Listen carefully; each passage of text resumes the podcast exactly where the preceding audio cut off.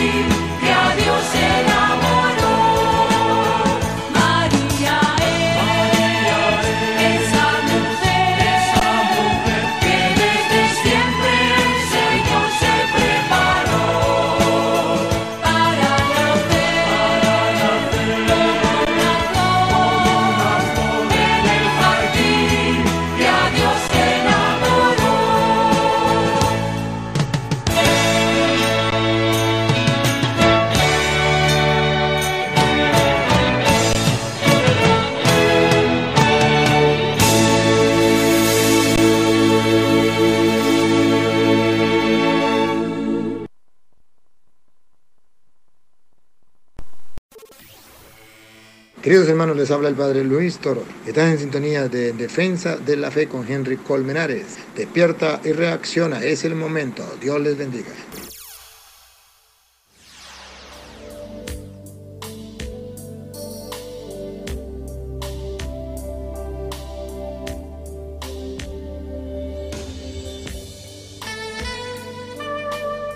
Muy buenas tardes, tengan todos los usuarios y usuarias de la estación de la fe Lumen Fidei Radio 98.1 FM en su nueva emisión de En Defensa de la Fe de 4 a 5. Nuestra programación ha sido diseñada para principiantes en apologética de doctrina católica. Aprenda a defender la fe a través de capítulos y versículos de la Biblia y demos respuesta a nuestros hermanos confundidos. Santiago 5:18 al 20 enseña, si alguno se extravía de la verdad y tú lo haces volver apartándolo de su mal camino, has salvado un alma de la muerte, y Dios te recompensará olvidando muchos de tus pecados. Estamos pues llamados a ayudar, a salvar, aclarar, desconfundir y no quedarnos de brazos cruzados. Estamos llamados a formarnos y a estar preparados como militantes de Cristo. Y esto te lo brinda en defensa de la fe. Estaremos laborando para todos ustedes en la tarde de hoy. En la parte técnica lo hace Daniel Romero, la dirección general Padre José Alberto Rodríguez.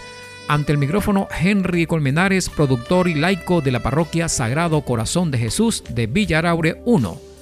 Puedes seguirnos en las redes sociales. Lumen Fide Radio se extiende en todas partes y ahora nos llamamos Lumen Fidei Internacional. Puedes ubicar nuestra señal a través de internet www.lumenfideifm.org.ve.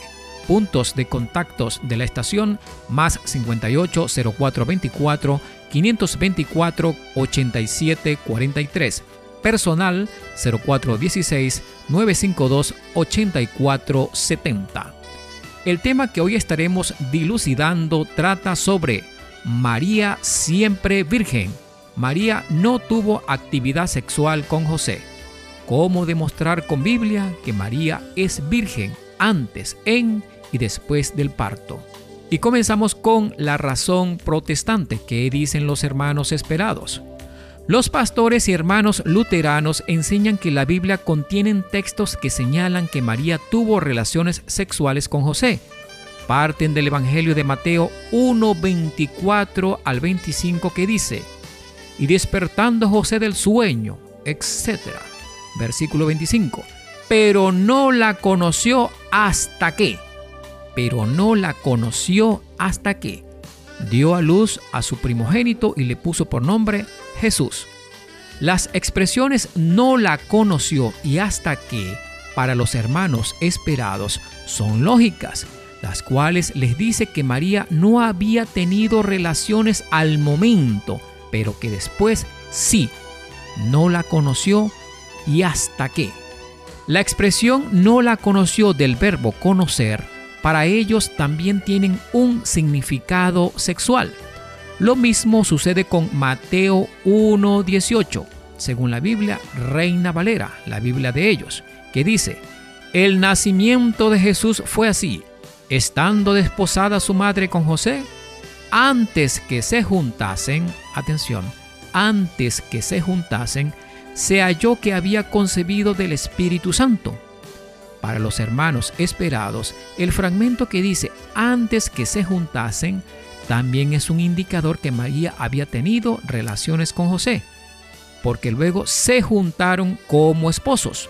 Ojo, tengamos presente que las expresiones no la conoció hasta que y antes que se juntasen demuestran a ellos para los hermanos esperados que María había tenido relaciones sexuales con José, a lo que concluyen que María tuvo más hijos y obviamente Jesús tuvo más hermanos.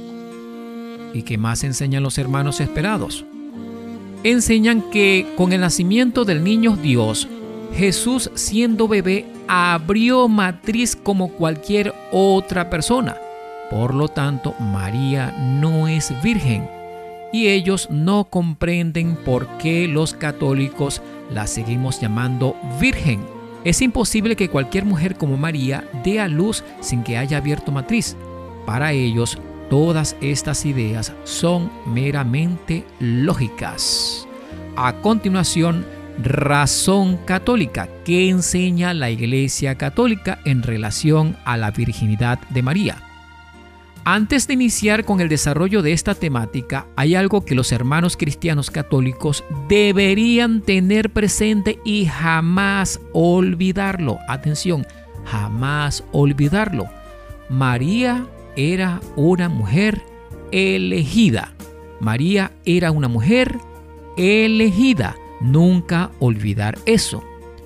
En el Antiguo Testamento los elegidos fueron Abraham, Moisés, Noé, Jacob, Isaac, David, Salomón, Elías, etc. Y todos ellos tenían una relación muy particular con Dios. En el Nuevo Testamento lo fue Juan Bautista, también era un elegido, y los discípulos del Señor, etcétera, etcétera, también eran elegidos. Y María también era una elegida muy distinguida. Atención, subrayen la palabra distinguida, porque la diferencia que la hace tan especial, tan privilegiada, es que María fue elegida para ser la madre de Dios Jesús. En su vientre tuvo nada más y nada menos que a Dios. Fue mencionada en Génesis como aquella que pisaría la cabeza de la serpiente. Tuvo el privilegio de hablar con un mensajero de Dios, que fue el ángel Gabriel, etcétera, etcétera. María pasa a ser, por lo tanto, llamada Madre de todos los que cumplen la voluntad de Dios. Por eso la llamamos Madre. Y lo pueden leer ustedes en Apocalipsis 12, 17, que dice, y se fue a hacer guerra contra el resto de sus hijos, es decir, la descendencia de ella, los que guardan los mandamientos de Dios y tienen el testimonio de Jesucristo. Subrayen la parte que dice, de sus hijos, es decir, la descendencia de ella. María tuvo el privilegio de ser coronada. Apocalipsis 12, 1 en adelante. Apareció en el cielo una gran señal, una mujer vestida de sol con la luna debajo de sus pies y sobre su cabeza una corona de dos estrellas. Y atención, y si tenemos presente todas estas ideas, podemos comprender que María aún es virgen porque en ella se cumplió una señal, tal como lo dice Isaías 7:14. Pues el Señor mismo les va a dar una señal. La joven, es decir, la virgen está encinta y va a tener un hijo al que pondrá por nombre Emmanuel. Fin de la cita. Atención, ¿y qué es una señal según la Biblia? Era algo portentoso, era algo fuera de lo normal. Era algo donde Dios demostraba su poder. Era algo fuera de lo común. Por eso en la Biblia podemos ver que habían discípulos pidiendo una señal a Dios. Y cuando Dios en Isaías 7:14 dijo, pues el Señor mismo les va a dar una señal, subraya la palabra señal, la joven o la virgen está encinta y dará un hijo, etc. Está diciendo que en María iba a suceder una señal. No olvidemos esa parte, que en María iba a suceder una señal. ¿La señal cuál era? Que al parir el bebé no tocaría ni una fibra de la virginidad de María Santísima. Así conforme entró el niño por obra del Espíritu Santo, así salió sin corromper la virginidad de María, no rompió matriz. Esto es lo que se llama señal. Y esto es lo que los hermanos esperados o separados no entienden. Deben preguntarse, ¿para qué está la palabra señal en María según Isaías 7:14? Eso no está de adorno allí. Además, atención, Ezequiel 44.2, Ezequiel 44.2 nos revela un detalle más sobre la virginidad de María. Nos da un dato importante. Es como si nos dijera, el que entendió, entendió. Pues la cita dice, y Yahvé me dijo, esta puerta permanecerá cerrada, no será abierta, y nadie pasará por él, porque por él ha pasado Yahvé, el Dios de Israel, quedará pues cerrada. Fin de la cita. Eso fue Ezequiel 44.2. Pregunta, ¿a qué se refiere? Aquí hay una doctrina extraordinaria, significativa sobre la virginidad de María. ¿Saben ustedes por qué Isaías 7:14 habla de una virgen, una señal o el nacimiento de un Salvador? Lo vamos a contestar en el próximo segmento. Vamos a una pausa y disfrutemos de un bonito tema musical y al regreso continuaremos desarrollando el tema sobre María siempre Virgen. Atención, vamos a poner un poco más la lupa a Isaías 7:14 y van a descubrir que hay algo más allá que descubrir. Eso se llama escudriñar. Ya regresamos.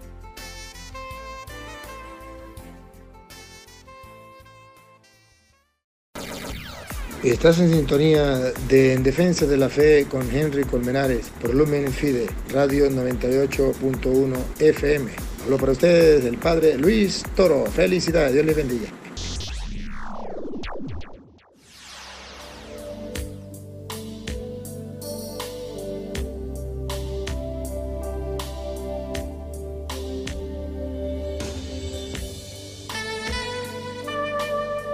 Y proseguimos con más de En Defensa de la Fe con Henry Colmenares, hoy con el tema sobre María siempre virgen.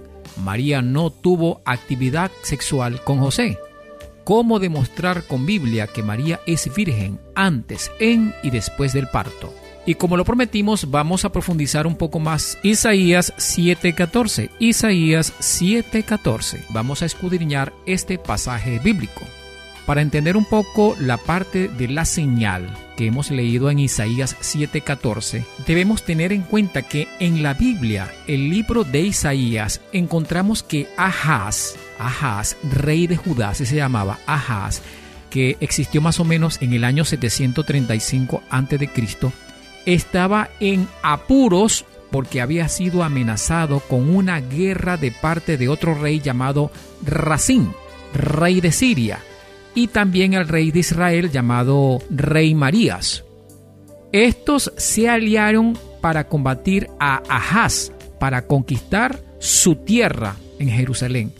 Ahaz se encontraba afligido, por lo que Dios le envió a su mensajero, el profeta Isaías, para tranquilizarlo, animarlo, diciéndole que rogara a Dios, pidiera una señal pero Ahaz no lo hizo, y allí Isaías fue cuando le dijo aquello lo de la señal. En el versículo 10 dice, Dios habló a Ahaz, pídeme una señal. Respondió Ahaz, no la pediré, no te pondré a prueba. Es decir, Ahaz no tuvo fe. Intervino Isaías y dijo, atención, intervino Isaías y dijo, oigan herederos de David, etcétera, etcétera el Señor les dará una señal. La joven, es decir, la virgen, está embarazada y da a luz un varón a quien le pone el nombre de Emmanuel, Dios con nosotros. Debemos también tomar en cuenta que la palabra joven en la Biblia, en el Antiguo Testamento o bíblicamente, significaba, cuando era una mujer, significaba virgen. Joven, sinónimo de virgen bíblicamente. Lo mismo con la palabra doncella, sinónimos de virgen, dicho bíblicamente. Entonces, Dios prometió a liberar a Ahaz de sus atacantes en un tiempo breve con el nacimiento de ese niño que iban a hacer a través de esa señal. Pero Ahaz no confió en Dios esa promesa o esa señal no tuvo cumplimiento porque Haz buscó ayuda de otro rey de Asiria y esa promesa quedó en el remanente de Emmanuel, quienes se beneficiarían de esa salvación. Es decir, en conclusión, Jesús el Salvador tenía que haber nacido en el Antiguo Testamento para salvar al pueblo de Israel de lo fuerte que se les avecinaba al reinado del rey Ahaz y recordar que el pueblo de Israel era el pueblo favorito de Dios. Pero Ahaz rompió, quebrantó, desvió el plan de Dios y rompió esa señal y se negó diciendo, no quiero tu ayuda, no pediré tu ayuda. No confió en el poder de Dios. Por eso Dios no podía quedar de mentiroso y ese nacimiento tenía que suceder, pero quedó para otra descendencia y se cumplió en el Nuevo Testamento. O sea, la misión de salvar al pueblo de Israel continuaría. Y quien desee leer todo esto y profundizarlo un poco más, consulten Isaías 7.10. Isaías 7.10 les recomiendo leer todo el contexto. Es necesario que prestemos mucha atención a la parte de Isaías 7:14 que dice, la Virgen concebirá y dará a luz un hijo pongan la lupa al conectivo I, o sea, la letra I, justo cuando dice y dará a luz un hijo. ¿Quién dará a luz un hijo? La Virgen. Entonces aquí la señal era que una virgen iba a quedar embarazada y daría a luz un hijo. En castellano está diciendo, la virgen concebirá y aún siendo virgen, parirá un hijo sin romper matriz. En conclusión, la letra I nos indica un secreto oculto. Está diciendo que la parte que dice la Virgen concebirá es continuación de lo que viene. O sea, y dará a luz un hijo. Entonces todo quedaría así. La Virgen concebirá y dará a luz un hijo. En otras palabras, la Virgen pare y sigue siendo virgen. Observar que no dice una mujer concebirá, sino que dice una virgen concebirá, ya que una mujer o cualquier mujer podría ser virgen o no. En conclusión, la letra I está diciendo que la Virgen pare y sigue virgen. Esto es lo que se llama señal. Atención, esto es lo que se llama señal en la Biblia. Y esto no lo logran escudriñar, no lo logran ver los hermanos esperados, sino solamente los católicos. Ojo, atención, hay traducciones bíblicas que tienen la letra I y hay otras traducciones que solamente colocan una coma en lugar de la letra I. Pero es lo mismo. ¿Qué indica la coma? La coma indica que la segunda parte es continuación de la primera. Ahora, si en lugar de la letra I o en lugar de la coma estuviera un punto, entonces la señal se debilita un poquito. ¿Por qué?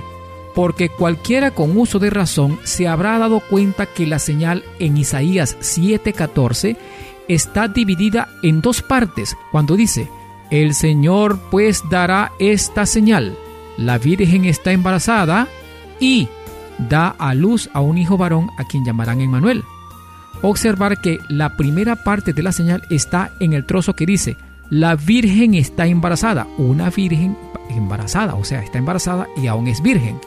Aquí se presenta la primera señal. Y la segunda parte es cuando dice, y da a luz a un varón, y da a luz a un varón. He aquí la segunda parte de la señal. O sea que la virgen, siendo virgen, parió a un bebé. Y esta es la segunda parte de la señal. Y por supuesto, esta señal lo divide la letra I. Pero esto lo vamos a ampliar más adelante. Entonces, observar que la letra I da la connotación que lo que se dice continúa. Si María hubiese tenido relaciones sexuales con José o hubiese tenido más hijos, la señal dejaría de ser señal. La señal se perdería.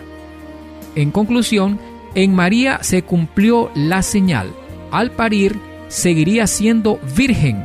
Dios demostró su poder allí dos veces. Fue concebida sin intervención de hombre, parió y siguió siendo virgen. Otras aclaratorias.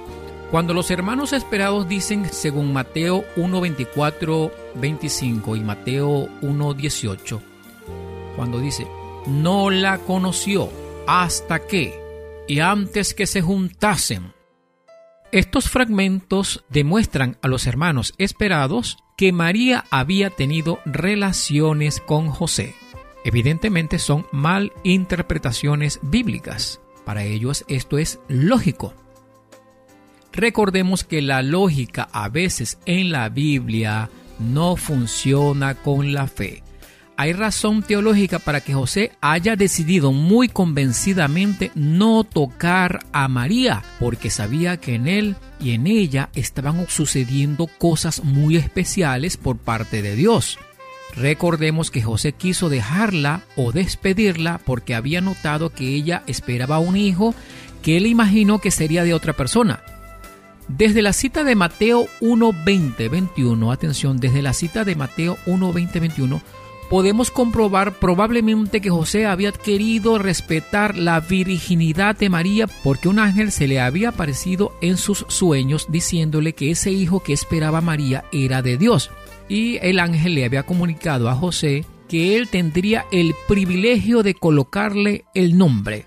Al regresar José con María, no cabe la menor duda que tanto ella como él no se habían guardado las experiencias que ambos habían tenido con la visita de un representante del Señor, el arcángel Gabriel. Por lo tanto, era imposible no contarse entre ellos lo que estaba pasando.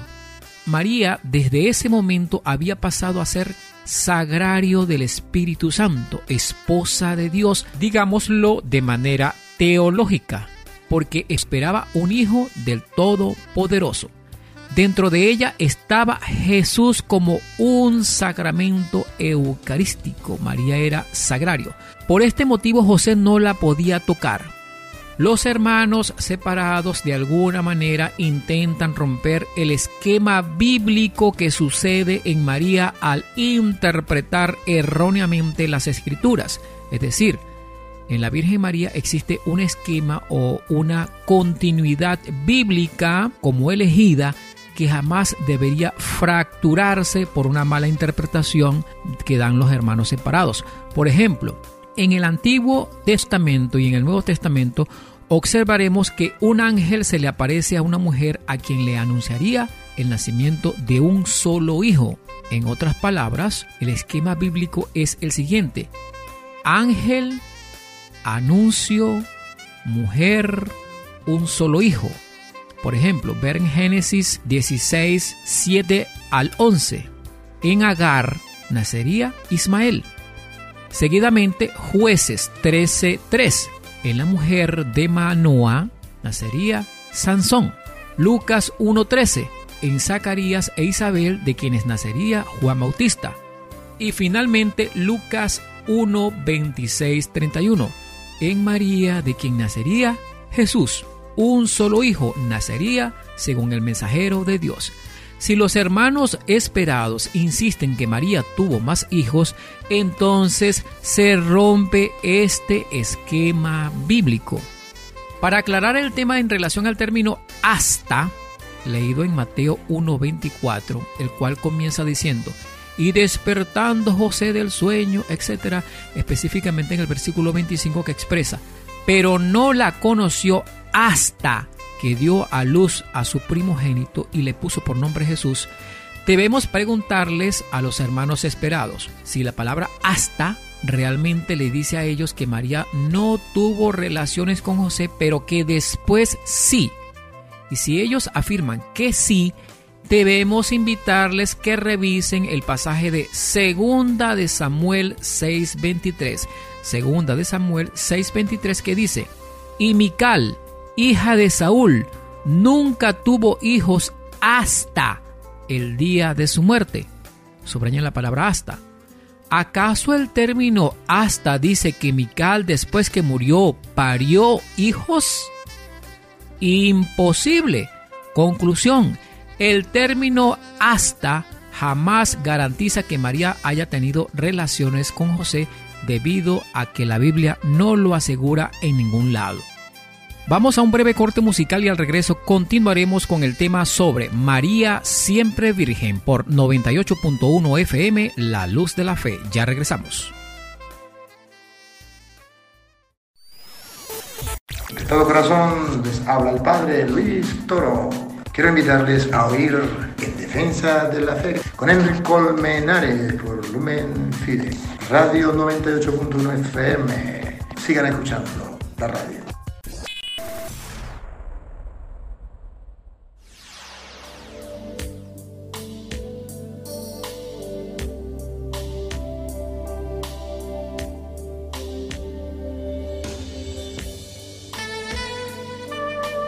Y avanzamos con más de En Defensa de la Fe con Henry Colmenares a través de la frecuencia de 98.1 FM Lumen Fidei Radio. Hoy estamos desglosando el tema sobre María siempre virgen. María no tuvo actividad sexual con José. ¿Cómo demostrar con Biblia que María es virgen antes, en y después del parto?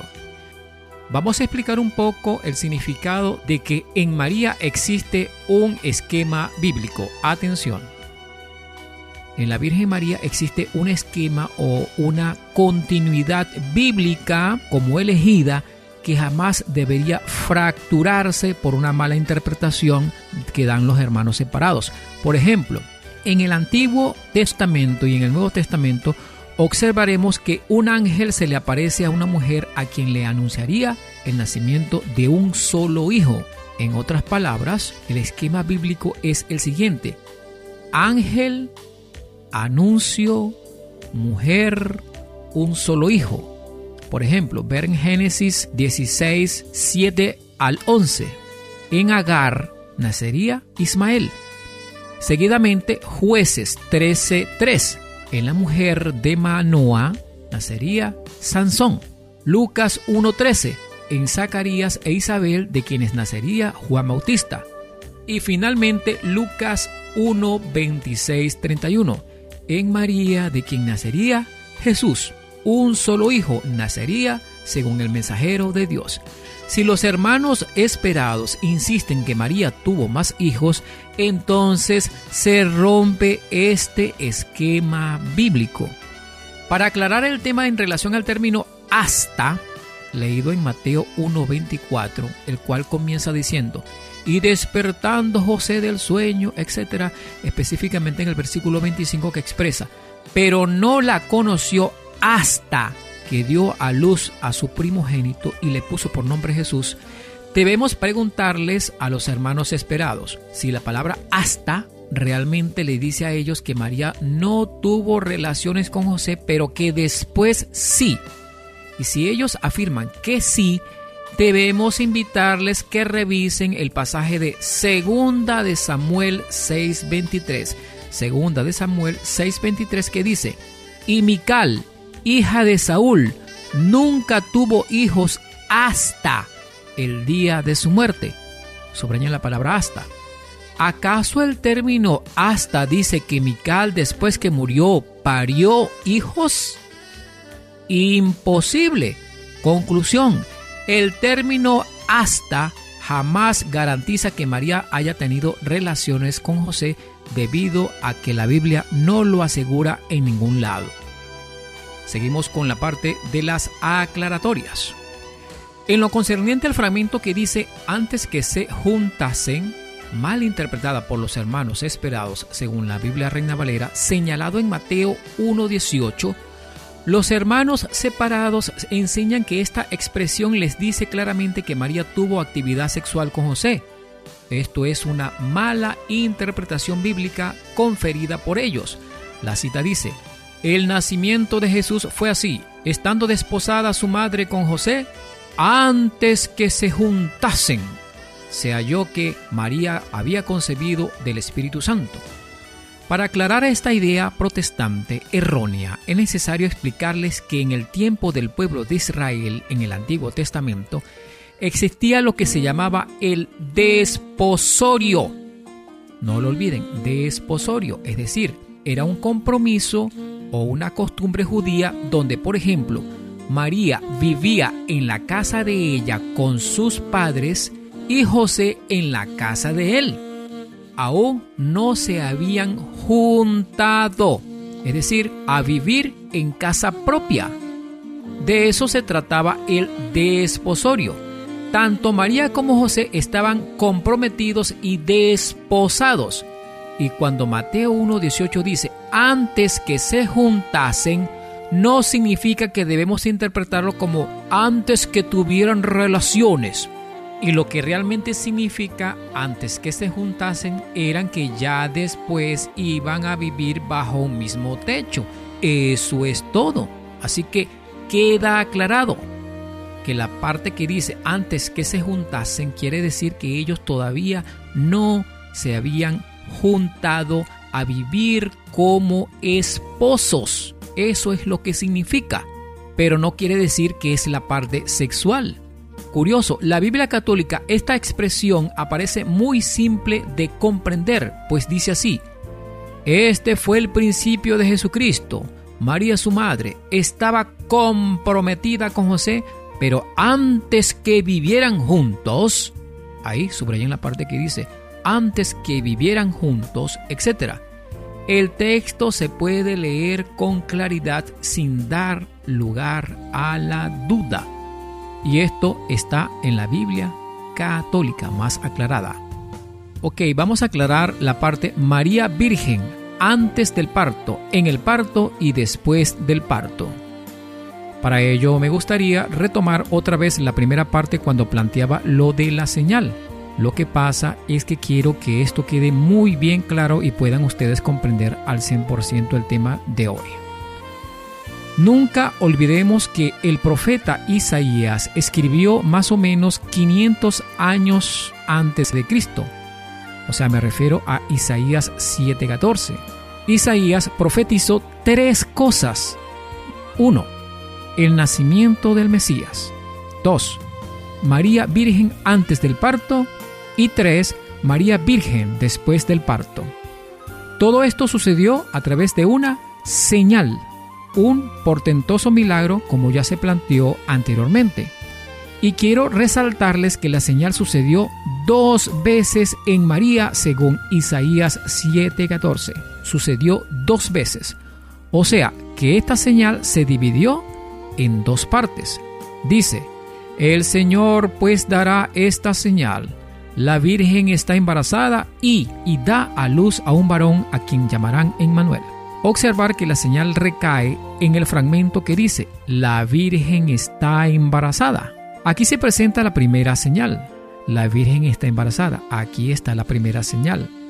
Virgen antes del parto. Primera señal, virgen antes del parto. O sea, entró una criatura sin romper matriz. Para el protestante la señal es una sola.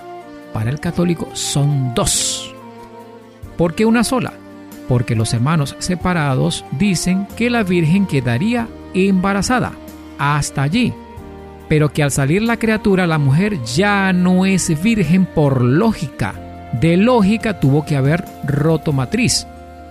Debemos observar cuidadosamente la cita y darnos cuenta que en María sucedió una segunda señal, el cual está dividida por una coma, el conectivo y. Y según el tipo de traducción, si la cita tuviera en la frase un punto y aparte, entonces las cosas cambian. Atención, si en lugar de estar la coma o el conectivo y, y estuviera más bien un punto, ya las cosas cambian y María solo sería virgen antes del parto, nada más, y luego ya no más, y los hermanos separados tendrían la razón en todo. Pero la cita contiene una coma o una i, lo cual nos indica que la señal continúa con otra segunda parte, pues dice, y da a luz a un varón. He aquí la segunda parte de la señal, el cual nos dice que María siguió siendo virgen después del parto. En conclusión, María es virgen antes en y después del parto. De eso se trata la señal. Dios quería demostrar su portentoso poder con la virginidad de María Santísima. Y si leemos Mateo 1.23, Mateo 1.23, también Mateo retoma lo escrito en lo que dice Isaías 7.14. Lo explica y lo reafirma. María es virgen antes y después del parto. Pues dice así, He aquí una virgen concebirá y dará a luz un hijo, y llamarás su nombre Emmanuel, que traducido es Dios con nosotros. Fin de la cita. San Mateo lo vuelve a repetir. ¿Por qué Dios quiso hacer una señal en una joven, una doncella o una virgen? Respuesta, porque él quería darle una lección al rey Ahaz para demostrarle con su poder de lo que era capaz. Atención, ¿qué evangelista nos garantiza que esa señal o esa promesa dada por Dios se cumplió? Mateo 1, 22, 23, ya lo dijimos, Mateo 1, 22 hasta el 23, cuando dice, todo esto sucedió. Subraya la parte que dice, todo esto sucedió. Es decir, se refiere a la señal junto al nacimiento del Mesías, para que se cumpliera la señal lo que había dicho el Señor por boca del profeta. En castellano esto significa que Dios demostró su poder donde una criatura entró en una virgen sin romper matriz y salió sin romper matriz. Muy bien, hasta aquí este corto e interesante tema sobre María siempre virgen, un tema para defender a nuestra Madre Santísima la Virgen María ante los ataques de las sectas. Y es por eso que nosotros los católicos la llamamos Virgen Recordarles a ustedes que a finales de este mes estaremos abriendo un grupo de WhatsApp para principiantes o amantes de estudio bíblico en apologética, para que aprendan a defender la fe. En este grupo se les estará enviando estos audios, archivos Word, enlaces de videos, entre otros, a fin de estudiar y prepararnos en apologética. Temas, por ejemplo, como María no tuvo más hijos, el purgatorio, la Eucaristía, la confesión, el bautismo de niños, la idolatría, la verdadera iglesia de Cristo, entre otros. Los interesados enviar texto al 0416 952 8470 952 8470. Hemos llegado al final de En Defensa de la Fe por Lumen Fide y Radio 98.1 FM. Reiteramos nuestra invitación para la próxima emisión a partir de las 4 de la tarde y puedas disfrutar más de En Defensa de la Fe. En la musicalización y control técnico, Daniel Romero, la dirección general, Padre José Alberto Rodríguez. Habló para ustedes Henry Colmenares, moderador exclusivo de En Defensa de la Fe, laico de la parroquia Sagrado Corazón de Jesús de Villaraure 1. Será hasta la próxima y recuerde, católico ignorante, futuro protestante, católico que no se forma, se deforma, católico instruido jamás será confundido. Dios y María la Virgen les bendigan. Buenas tardes.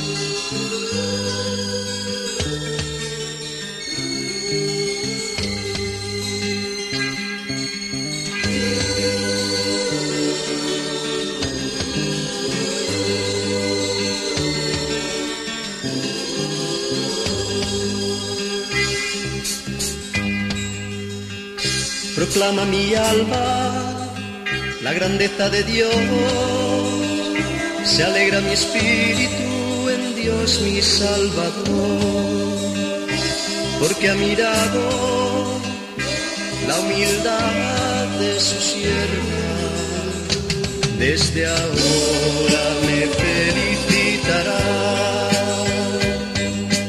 Todas las generaciones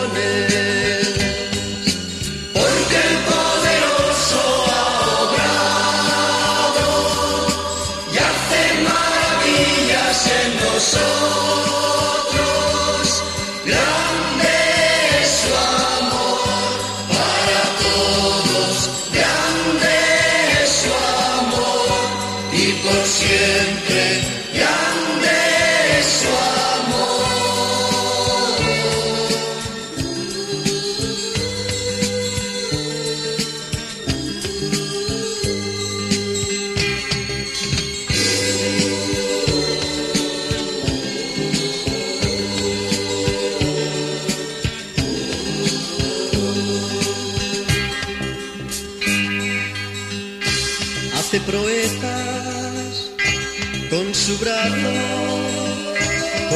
soberbios y con todo el corazón, ensalza a los humildes, llena de bienes a los pobres, su promesa por siempre durará.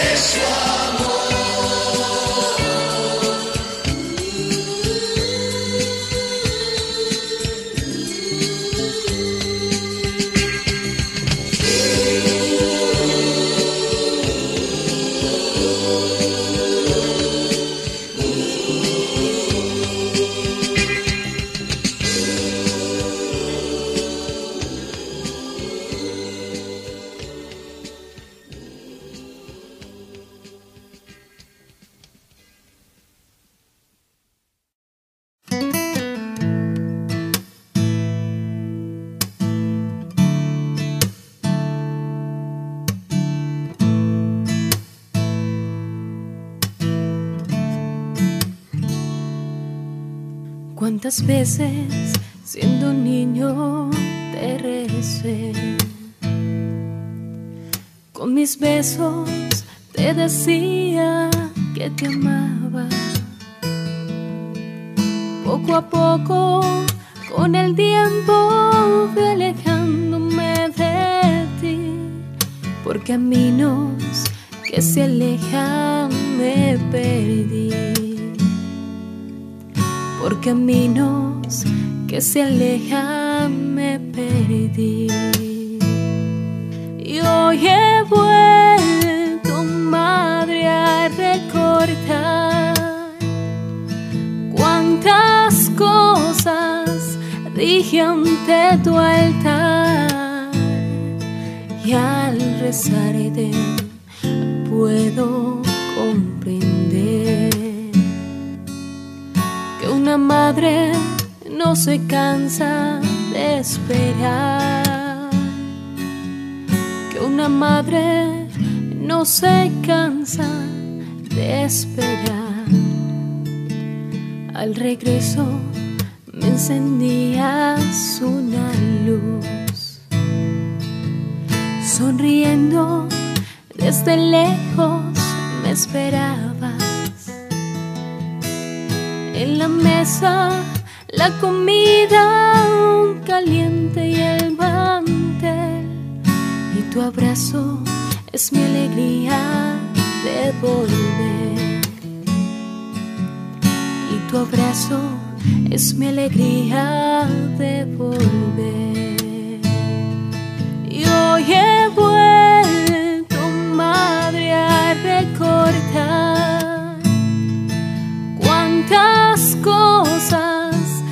ante tu altar. Y al rezarte puedo comprender que una madre no se cansa de esperar, que una madre no se cansa de esperar, aunque el hijo se alejará del hogar. Una madre siempre espera su regreso, el regalo más hermoso que a los hijos da el Señor es su madre y el milagro de su amor. Es su madre y el milagro de su amor.